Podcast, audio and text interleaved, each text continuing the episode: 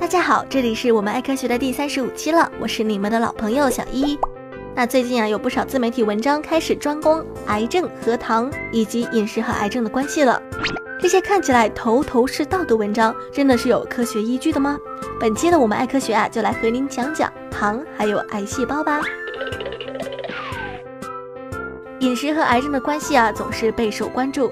有的自媒体文章宣称，有很多水果的糖分都非常高，在抗癌期间不要过量摄入。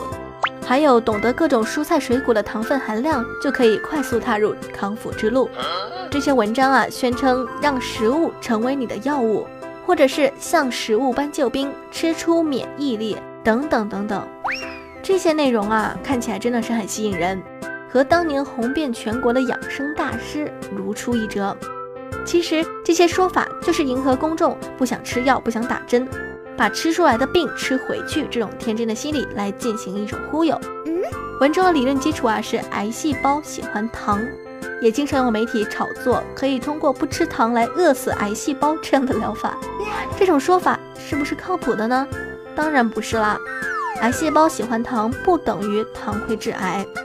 癌细胞喜欢糖呢，是德国科学家在一九二零年代发现的肿瘤细胞和普通细胞的一个差异。肿瘤细胞把大量葡萄糖酵解转化成乳酸，从而获得能量。而通常情况下呢，普通细胞并不会产生乳酸。这个现象啊，被当时这位科学家认为它就是癌症产生的原因。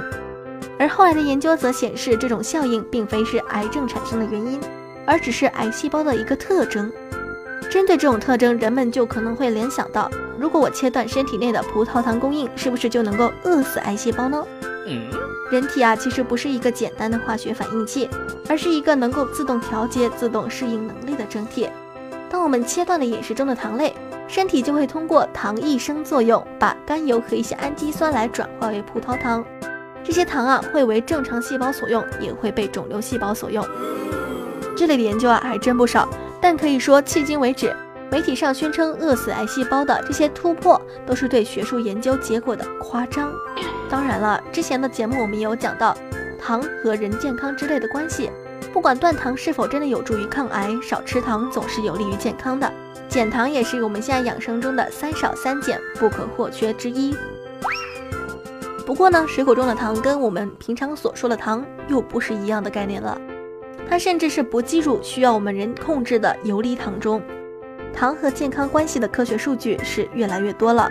世界卫生组织的指南是，成年人每天摄入的游离糖应该控制在五十克以内，最好是不超过二十五克，以获得额外的健康。这个游离糖啊，指的是添加到食物中的蔗糖、红糖、冰糖、糖浆、蜂蜜等等等等这类的添加糖，以及果汁里面的糖。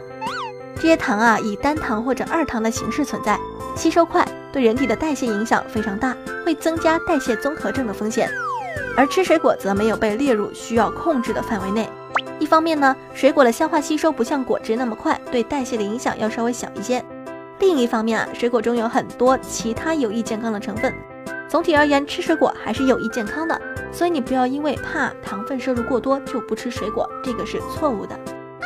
至于饮食和癌症的关系啊，癌症它的起因是遗传或者是后天生活方式、生活环境等造成的一种疾病，饮食只是其中的一个因素，它的影响是在流行病学的维度上增加或者降低癌症发生率，或者说是癌症风险。所以癌症并不是能够吃出来的，或者是通过吃来治疗的。所谓的食疗和预防，对于癌症来说只是一种美好的愿望。当这种愿望用于推销食物或者课程时，那可真的是不要太好用啊！所以呢，没有任何饮食能够治疗癌症，癌症还是要通过科学的医学手段来进行治疗，也没有任何饮食能够防止癌症复发。